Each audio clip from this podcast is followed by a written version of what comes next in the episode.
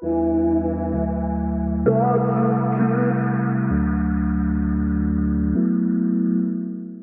reden wir über das vermeintliche Schweizer Taschenmesser in der SAP-Formularentwicklung, nämlich Subscript. Wie funktioniert's und wie sieht die Zukunft aus? Also springen wir rein, viel Spaß beim Anhören. We Love Formulare, der SAP Formular Podcast mit Frank Engert und Michael Keller.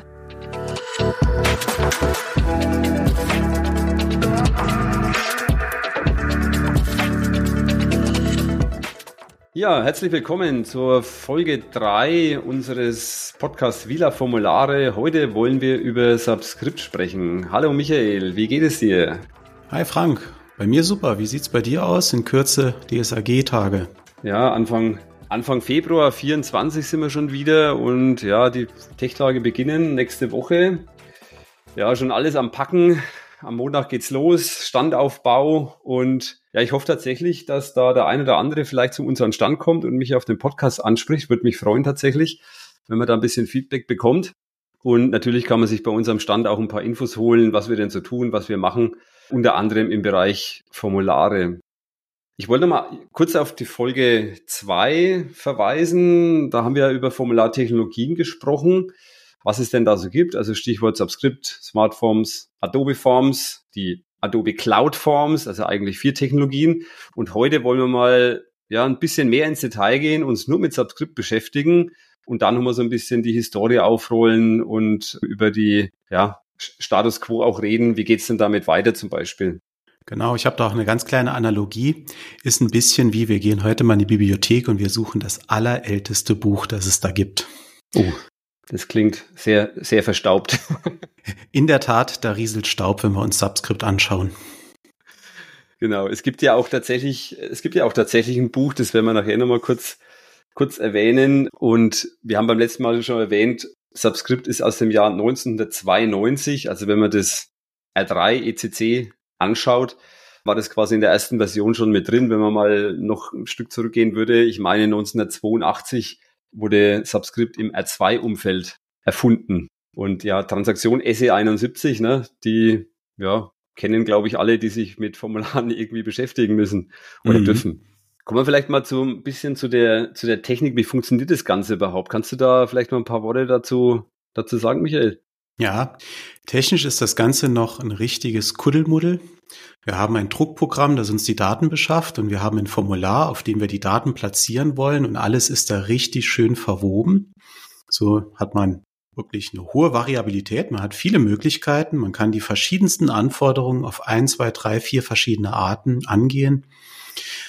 Kennzeichen ist aber, dass wir tatsächlich da gar keine Trennung von der Logik und dem Layout haben. Und das ist dann hm. natürlich so eine echte Herausforderung, die jeder, der mit Subscript-Arbeit kennt, weil er muss an vielen verschiedenen Orten schauen, wenn er mal irgendeine Fragestellung hat.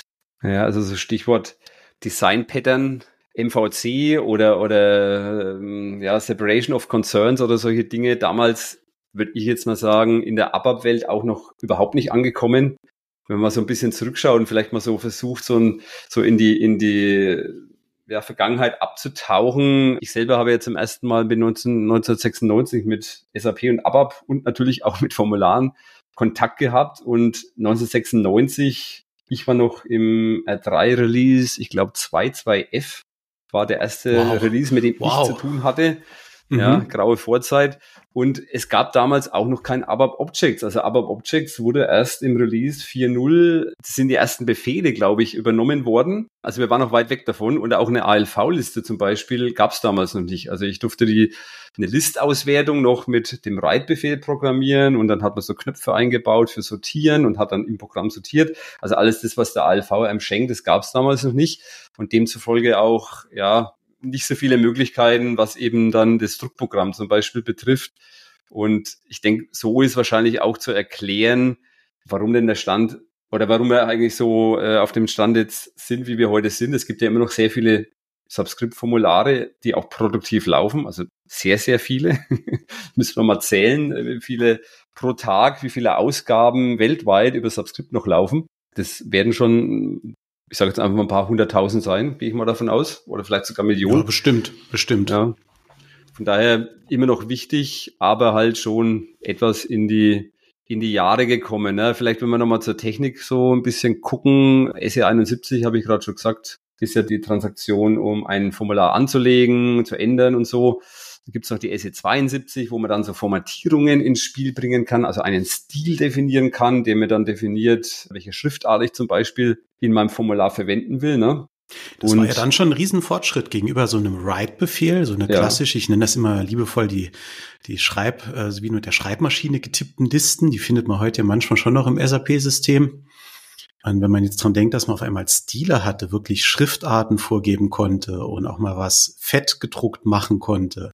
Oder auch hier, du hast äh, eben schon die SE72, dann bringe ich mal was ein, die SE78, eine Grafik, also wirklich das Logo des Unternehmens, was ja für viele eben so ein Erkennungsmerkmal ist, Corporate mhm. Design oben rechts oder links zu haben, also für die 90er dann ein, ein echter Mehrwert sozusagen, mhm. dieses, dieses Subskript in der Zeit damals. Auf jeden Fall, ja. Und man muss ja auch sagen, also die SE78, ja, die verwenden wir heute noch in unseren Projekten, weil da eben die Firmenlogos ja einfach abgelegt sind. Ne? In der Regel als Bitmap ist vielleicht so ein kleiner Nachteil, weil ein Bitmap meistens relativ groß ist von der Dateigröße her. Ne? Mhm. Ne?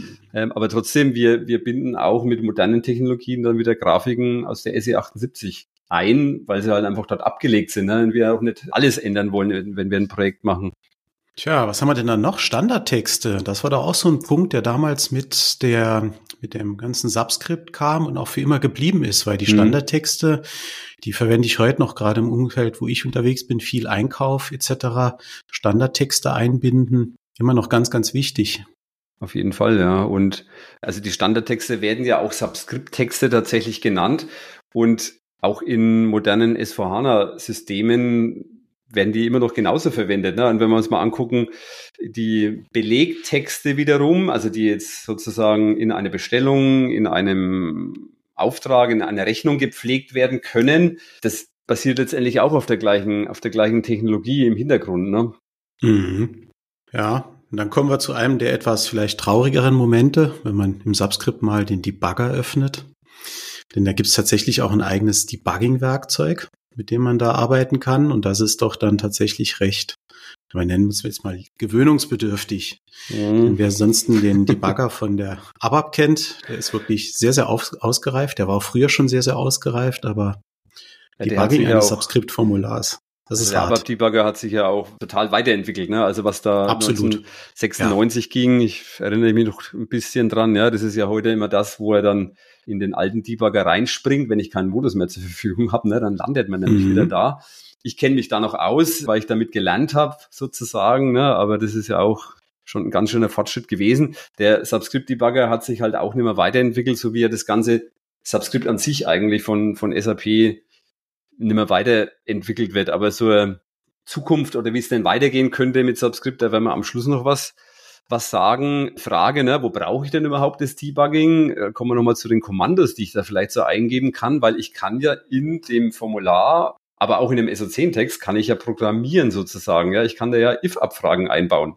Als Beispiel, genau. Genau. Und wenn ich mal zu meinem zu meinem Szenario zurückkehre, ne, so Reise in die Vergangenheit. Ne, ich habe 1996 ein Subscript-Formular entwickelt. Wie gesagt, kein ABAP-Objects, kein ALV. Gut, den brauche ich jetzt für die Formulare, aber ich habe eben kein ABAP-Objects. Ich habe diese Verwebung zwischen Druckprogramm und Formular. Und jetzt mache ich ein SAP-Rollout und ja, mache den vielleicht zum ersten in Deutschland ne, und baue da, soll da für eine Rechnung das Subscript-Formular umsetzen. So, jetzt habe ich das Druckprogramm. Ich muss das Formular halt vom Design her in der Regel so gestalten, wie es meiner Corporate Identity entspricht. Und spätestens dann, wenn ich einen weiteren Standort, nehmen wir mal als Beispiel, was weiß ich, Frankreich oder Italien, live nehmen will, dann wandern wahrscheinlich die ersten Abfragen in das Formular. Ja, also dann habe ich eben irgendwo vielleicht einen if stehen, der auf den Buchungskreis abfragt, auf das Land, auf die VK-Org oder auch nur auf ganz andere Dinge. Ne? Und Belegart. Dann, Sehr beliebt, die Belegart. Die Belegart, genau, die ja auch, ich sage jetzt mal, ein Buchungskreis, der fällt jetzt nicht vom Himmel, ne? Also da hängt schon meistens mehr dahinter, wenn ein neuer Buchungskreissystem kommt. Aber eine Belegart, die wird ja einfach mal so neu angelegt von irgendjemand im Fachbereich vielleicht, ne? Und dann mhm. muss ich mhm. natürlich wissen, aha, in meinem Formular ist eine Abfrage drin. Da muss ich jetzt vielleicht was anpassen. Oder auch nicht, ja. Also bin ich in der Analyse drin. Es gab sogar früher, und das gibt's auch heute noch, Abfragen, zur jeweiligen Nachrichtenart in dem Formular, weil man ja. hat dann früher teilweise Druck und Fax auseinander gesteuert. Später ja. hat man sich dann gedacht, okay, jetzt für die PDF-Generierung, für eine E-Mail oder so, hat man auch nochmal im eigentlichen Formular Abfragen auf Nachrichtenarten aus der Nachrichtensteuerung eingebaut. Das war also schon wirklich, also absolute Vermischung von allem, was nur so denkbar ist. Ja, vielleicht nur mal kurz zur Einordnung. Die, also die Nachrichtenart ist sozusagen, wenn wir mal das SD nehmen, ich habe ja gerade das Rechnungsbeispiel genannt, ne, wenn wir im SD eine Rechnung ausgeben wollen, dann wird klassischerweise eine Nachrichtenart definiert. Hinter dieser Nachrichtenart hängt dann das Formular letztendlich und da ich halt viele Nachrichtenarten definieren kann und davon auch abhängige Ausgaben machen kann, ja, finden sich solche Abfragen dann halt in den Formularen letztendlich auch wieder. Ne? Also es ist jetzt nicht unbedingt ein fachliches Kriterium wie Buchungskreis oder Verkaufsorganisation oder Land, sondern eher so die Art der Ausgabe. Ne? Also ich kenne das so, dass, dass äh, manche Unternehmen sagen, okay, die Nachrichtenart Z1 zum Beispiel ist die normale Rechnung und bei Z2 dürfen keine Rabatte ausgegeben werden oder so. So, mhm. Das heißt, irgendwo im Formular ist dann die Abfrage, wenn Z2, dann bitte keine Rabatte, so vereinfacht gesagt. Ne? Und schon ist die Welt wieder ein bisschen komplizierter geworden in solchen Momenten, wenn man das entdeckt. Ja, vielleicht noch ein Punkt zu der, zu der Technik. Das spielt da dann auch mit rein zu dem, zu, dem, zu dem Szenario letztendlich. Wenn man dann quasi im Formular der Meinung ist, so, jetzt muss ich nochmal zusätzlich Daten beschaffen, weil zum Beispiel für Italien noch irgendeine Tabelle gelesen werden muss, in dem Moment dann gibt es noch die Möglichkeit, im Formular selbst wiederum einen externen Perform aufzurufen. Das heißt, ich kann dort wiederum einen Befehl eingeben, der dann dafür sorgt, dass zur Laufzeit mein Formular wieder in ein Programm abbiegt, um dort eben einen Select zu machen oder irgendwelche Daten so aufzubereiten, wie ich es im Formular brauche. Ne? Und die externen Performs bringen natürlich auch wieder eine gewisse Komplexität letztendlich mit sich, weil wenn ich nur den Perform irgendwo sehe, Verwendungsnachweis gibt es natürlich nicht. Wo wird denn der verwendet im Formular? Oder in welchen Formularen wird er verwendet? Ne? Und deswegen finde ich schon, dass das auch zu der Komplexität einfach ja negativ beiträgt letztendlich. Ne? Jetzt stellt sich ja vielleicht noch die Frage, ne? also jetzt habe ich hier das Szenario gerade aufgezeigt, ne? Deutschland, wir haben Italien, wir haben Frankreich, jetzt kommen vielleicht auch noch Länder aus nicht-europäische Länder irgendwann dazu. Und ja, was wir oft antreffen, also wir treffen entweder treffen wir Situationen an, wo dann ein Riesenformular entstanden ist, also Monsterformular, wenn man es mal negativ ausdrücken will, wo dann ganz viele Abfragen drin sind, eben auf die genannten Kriterien, ne, äh, Buchungskreis VK-Org, Belegart und so weiter. Oder man hat eben für neue Standorte die Formulare kopiert und dadurch natürlich einen schnellen Erfolg, ja, weil ich nur die Sachen anpassen muss, äh, die es jetzt anzupassen gibt.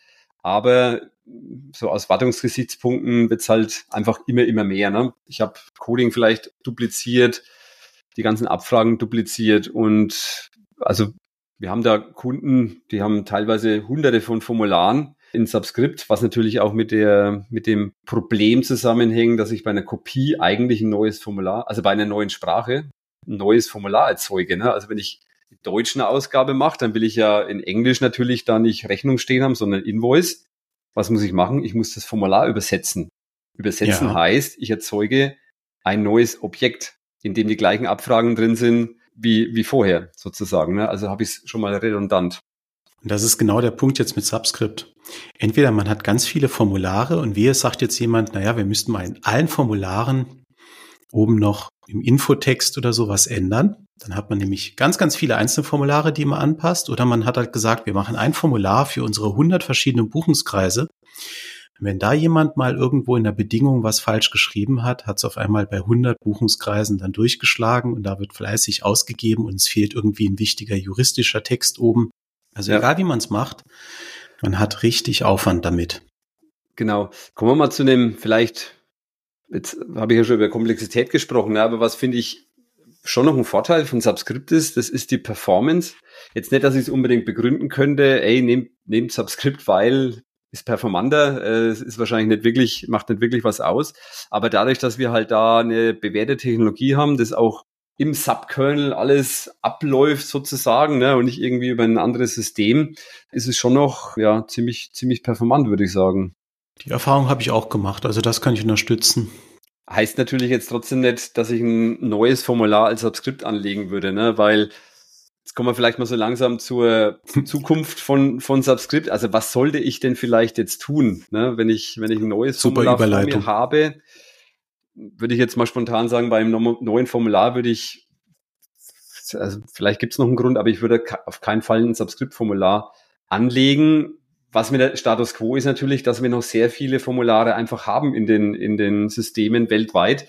Vielleicht nochmal als Beispiel von einem Kunden, die hatten tatsächlich 800 Formulare und ganz viele davon waren Subscript.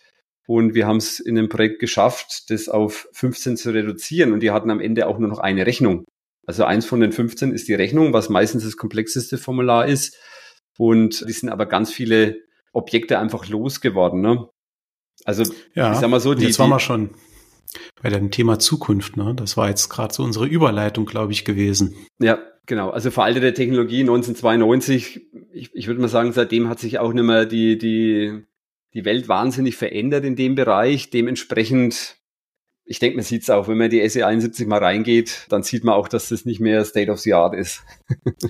Muss auch dazu sagen, dann kamen ja Smartphones, also man hat dann wirklich nochmal äh, mehr oder weniger von vorne begonnen. Gleiches Ziel, Ja. man möchte beispielsweise Daten jetzt äh, schön aufbereitet ausgeben, aber man hat auf eine ganz neue Technologie gesetzt und hat dann Subscript so ein bisschen zurückgelassen.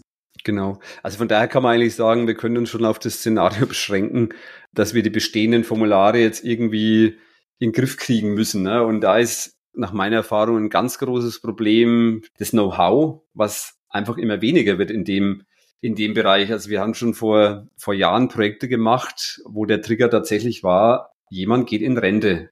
Also der Herr Müller zum Beispiel ne, geht, geht in Rente und wir müssen jetzt ein Projekt machen, damit wir das Wissen aus seinem Kopf irgendwie noch möglichst äh, darauf zugreifen können. Warum haben wir denn manche Dinge so gemacht? Auch die Subscript-Formulare noch ein bisschen analysieren können, um dann halt das Ganze, das Ganze umzustellen. Und mein Rente ist natürlich das eine, aber wieder bei der Kündigen auch. Sie gehen woanders hin. Auch das ist ein, ist einfach ein Problem, was das Thema Know-how betrifft. Ne? Ja, vor allen Dingen, weil man eben in Subscript so an vielen verschiedenen Stellen was machen kann. Und wenn man jetzt nicht unbedingt mit so einem Greenfield-Ansatz kommt und sagt, ich kann meine alten Subscript-Formulare einfach vergessen und baue mir mal was ganz, ganz Neues und man muss analysieren, dann ist man genau auf diese Mitarbeiter, die das alles äh, mit erschaffen haben, geprägt haben, ist man angewiesen, weil die sagen dann, Mensch, ich weiß noch, damals haben wir in dem einen Standardtext, haben wir noch mal ein paar Bedingungen eingebaut. Sowas im Nachgang zu analysieren und zu finden, ist für alle immer schwierig. Hm. Ja, und auch sehr, sehr zeit- und kostenintensiv. Das ist das, was ich vorhin mal meinte. Also ich habe mich da selber auch, glaube ich, äh, in der Vergangenheit schon mal davor gedrückt, da irgendwas analysieren zu müssen, weil es einfach, wie du sagst, unheimlich viele Stellen gibt, ähm, wo was, wo was gemacht werden kann. Ne? Also das hängt letztendlich halt an den ganzen Abfragen, die irgendwie viele sind länderspezifisch oder eben sowas, wie du sagst, Beleger. Das hängt in gewisser Weise vom Geschäftsprozess ab, wie denn was ausgegeben werden soll. Was ja so ein Mittel sein könnte, das sind ja Customizing-Tabellen letztendlich irgendwo schaffen, ne? aber das habe ich im Subscript-Umfeld relativ wenig bisher, bisher gesehen und nach meiner Erfahrung, und das sagen uns auch viele Kunden, du brauchst halt, wenn du im Subscript eine Änderung machen willst, immer zwei Leute. Du brauchst einmal den, der weiß, warum überhaupt die Änderung sein soll, der weiß, in welchem Geschäftsprozess hängt es drin und wie ist es vielleicht zu testen. Und du brauchst immer einen Entwickler, der weiß, wo überhaupt die, die, die Abhängigkeit sein könnte, der dann ein Subscript suchen kann, der die externen Performs durchsuchen kann, der das Druckprogramm durchsuchen kann, der auch weiß, ne, dass eine Variable äh, global sein muss im Druckprogramm. Ne, das ist ja so ein Merkmal nochmal. Ne, also Variablen, die du im Formular ausgeben willst, müssen in dem Mhm. äh, zugrunde liegenden Druckprogramm global vorhanden sein. Und globale Variablen bereiten mir zumindest immer so ein bisschen Angst, weil Ja, vor allen wenn die Dingen, wenn nicht sie an der zahlreich sind. ja, genau, weil wenn die nicht an der richtigen Stelle geklärt werden, dann hast du da vielleicht einen Wert drin stehen, der vom vorgehenden Formular ist, ne? Und dann wird vielleicht ein Rechnungsbetrag falsch ausgegeben, möglicherweise, ne? was natürlich nicht so toll wäre. Was ich auch finde, was noch so ein, so ein, ja, ein Grund ist, warum Subscript nicht unbedingt Zukunft hat, das ist so die Demotivation der Leute auch, also der, der Entwickler in dem Fall ja eher, weil, wie gesagt, es will eigentlich keiner machen. Also es gibt auch noch Leute, die sagen, ey, Subscript cool, mache ich, ja, kein, kein Thema. Die werden halt immer weniger und ich glaube schon, dass da einfach der Spaß an der Arbeit ein bisschen verloren geht, wenn ich dann halt immer die Stellen noch suchen muss und gar nicht so richtig weiß vielleicht auch, was ich tue, weil die Erfahrung einfach fehlt. Ne? Und es dann auch nicht mal in Ruhe debuggen kann und rausbekomme, so zur Laufzeit, was da eigentlich abläuft. Man ist nur am Raten und Beispielausgaben zu machen und weiß einfach nicht, warum etwas erscheint oder eben nicht erscheint. Mhm. Also da, die Demotivationsfaktor ist da schon riesig. Braucht man eine hohe Toleranzgrenze, wenn man sich damit auseinandersetzt. Ja, genau. Ich meine jetzt, Frage natürlich, was kann ich dagegen tun? Ne? Also da würde ich jetzt mal so aus technischer Sicht, Stichwort Analyse-Tools mal mal nennen. Ne? Gibt's ja, gibt's ja jede Menge. Ähm, wenn man da mal ein bisschen danach googelt, findet man da so einiges. Wir, wir selber, also in der Zusammenarbeit äh, Software Educated Bytes, haben ja auch so ein, so ein Tool, da gehen wir nachher nochmal kurz drauf ein. Weil das wäre mal so die eine, eine technische Lösung. Natürlich geht's da auch viel um, wenn wir jetzt Projekte machen, darum, den Status quo erstmal zu ermitteln, was brauche ich überhaupt noch künftig, was kann vielleicht wegfallen aus den aus den alten Formularen. Also wir sagen immer, alte Zöpfe möglichst abschneiden, weil vieles, was ich vielleicht mal vor 20 Jahren da reinprogrammiert habe, so Stichwort Jahr 2000 Wechsel, Euro-Umstellung, ja, solche Abfragen finden sich tatsächlich teilweise in Subscript-Formularen noch drin, weil sie halt schon 25, 30 Jahre alt sind. Ne? Genau, und da muss man mit statischen Analysemethoden ran, erstmal, um möglichst algorithmisch viel Arbeitszeit sparen, schnell Ergebnisse haben, die man dann nochmal vom Fachmann wirklich noch von dem Subskript-Verständigen in Ruhe auswerten lassen kann. Mhm. Aber da hilft definitiv die statische Analyse halt von solchen Subskript-Formularen. Genau, und wenn es darum geht, sich da Know-how anzueignen, würde ich jetzt einfach mal empfehlen, empfehlen, einfach mal bei Google nach Subscript zu suchen. Erster Treffer wird wahrscheinlich das Berater-Wiki sein.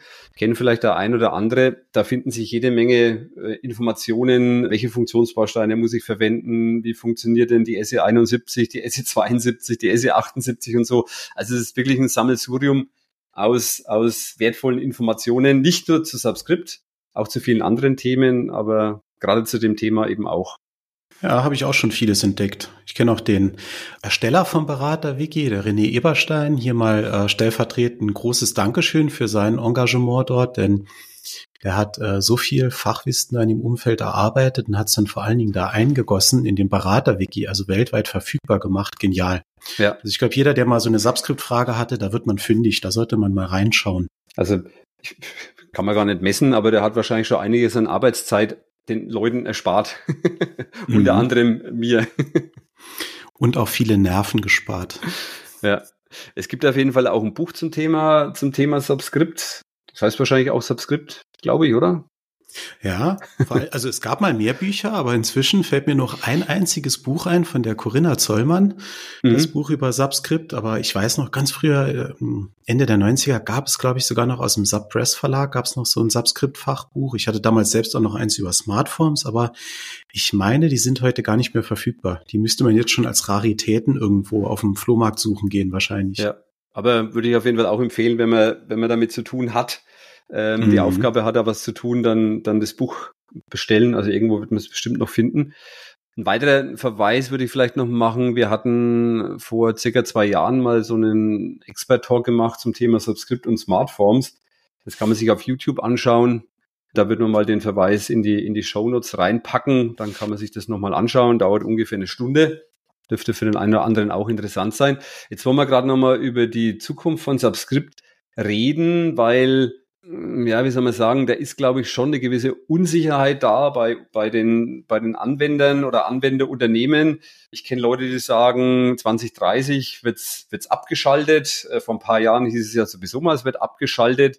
Wir wollen mal ein bisschen für Klarheit sorgen und wenn man mal guckt, was es so an offiziellen Informationen gibt, dann ist eigentlich ganz klar, dass bis 2040 Subscript, Smartphones, Adobe Forms weiter existieren wird, nämlich so lange wie die SAP-Wartungsstrategie momentan für S4HANA vorgegeben ist. Da kann ich auch mal einen, einen Hinweis erwähnen. Das ist der Hinweis 27913338. Da habe ich nämlich ganz klar die Aussage gefunden, dass eben Subscript Smartforms Bestandteil der S4HANA Wartungsstrategie sind. Und von daher, das ist das, was man da offiziell zu dem Thema sagen kann. Das gilt jetzt allerdings nur für ein On-Premise-System und die Private Cloud. Ich denke, damit haben wir schon mal so gut wie jeden oder fast jeden erstmal abgedeckt. Wenn wir jetzt die Public Cloud anschauen von SAP, da werde ich kein Subskript mehr zur Ausführung bringen, auch wenn es vielleicht te technisch läuft, aber da setzt man ja alles auf die sogenannten Sub-Cloud-Forms, was wir auch in der Folge zwei schon mal erwähnt haben und auf das S4HANA Output Management. Ja, so sieht die Zukunft aus. Und dann sind wir eigentlich auch schon wiederum bei den anwendbaren Tipps, die wir dann jeder Folge geben wollen. Genau. Und Soll ich mal den ersten mal, mal raushauen? Wir haben aber nämlich zwei Tipps.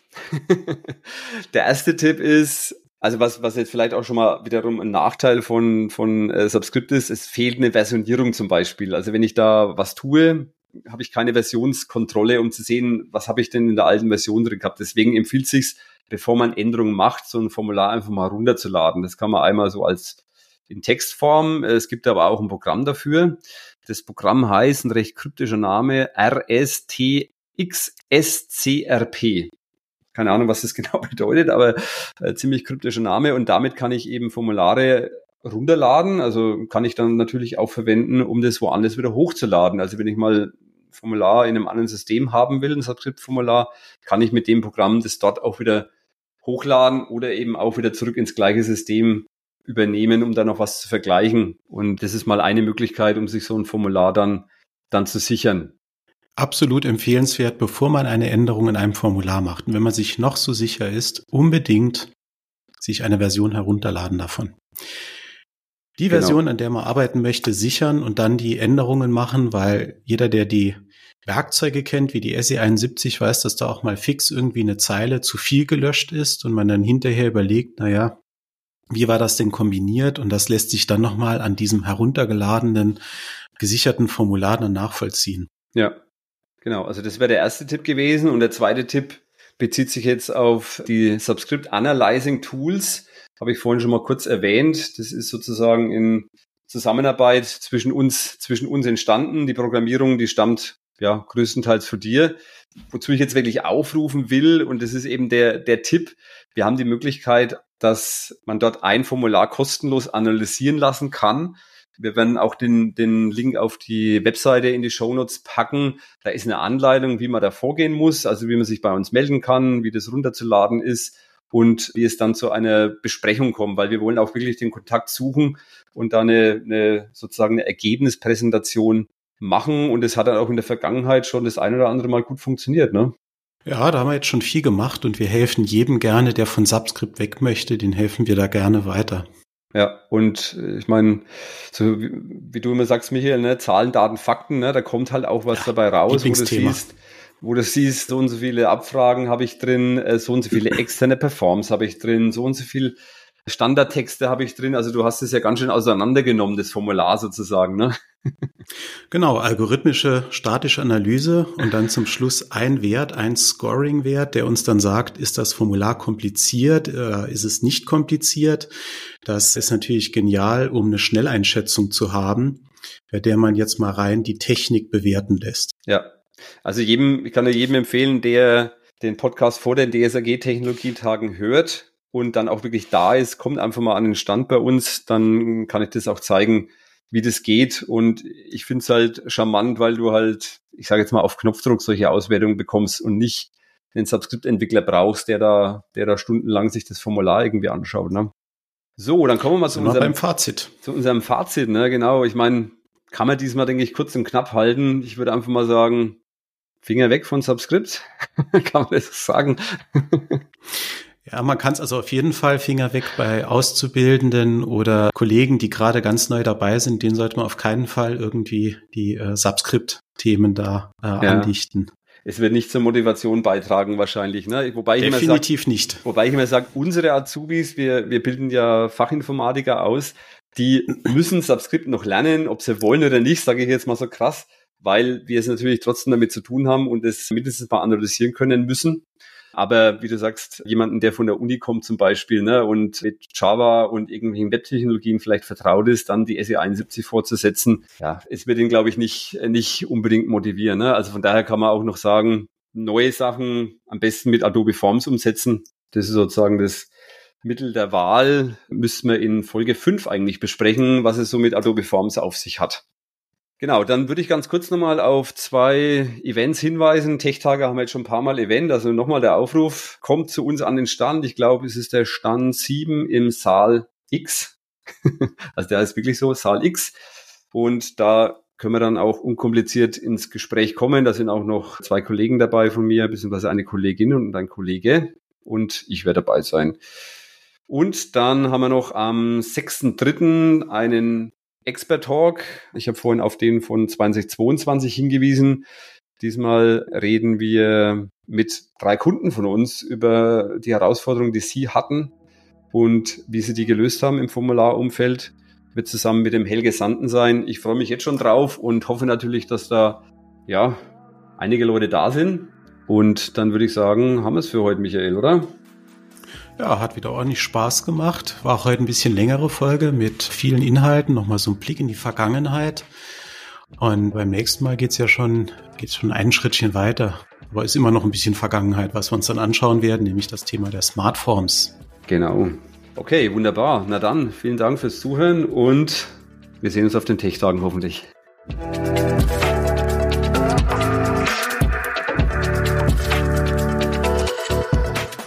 We Love Formulare. Der SAP Formular Podcast wird produziert von der Software AG und der Educated Bytes GmbH.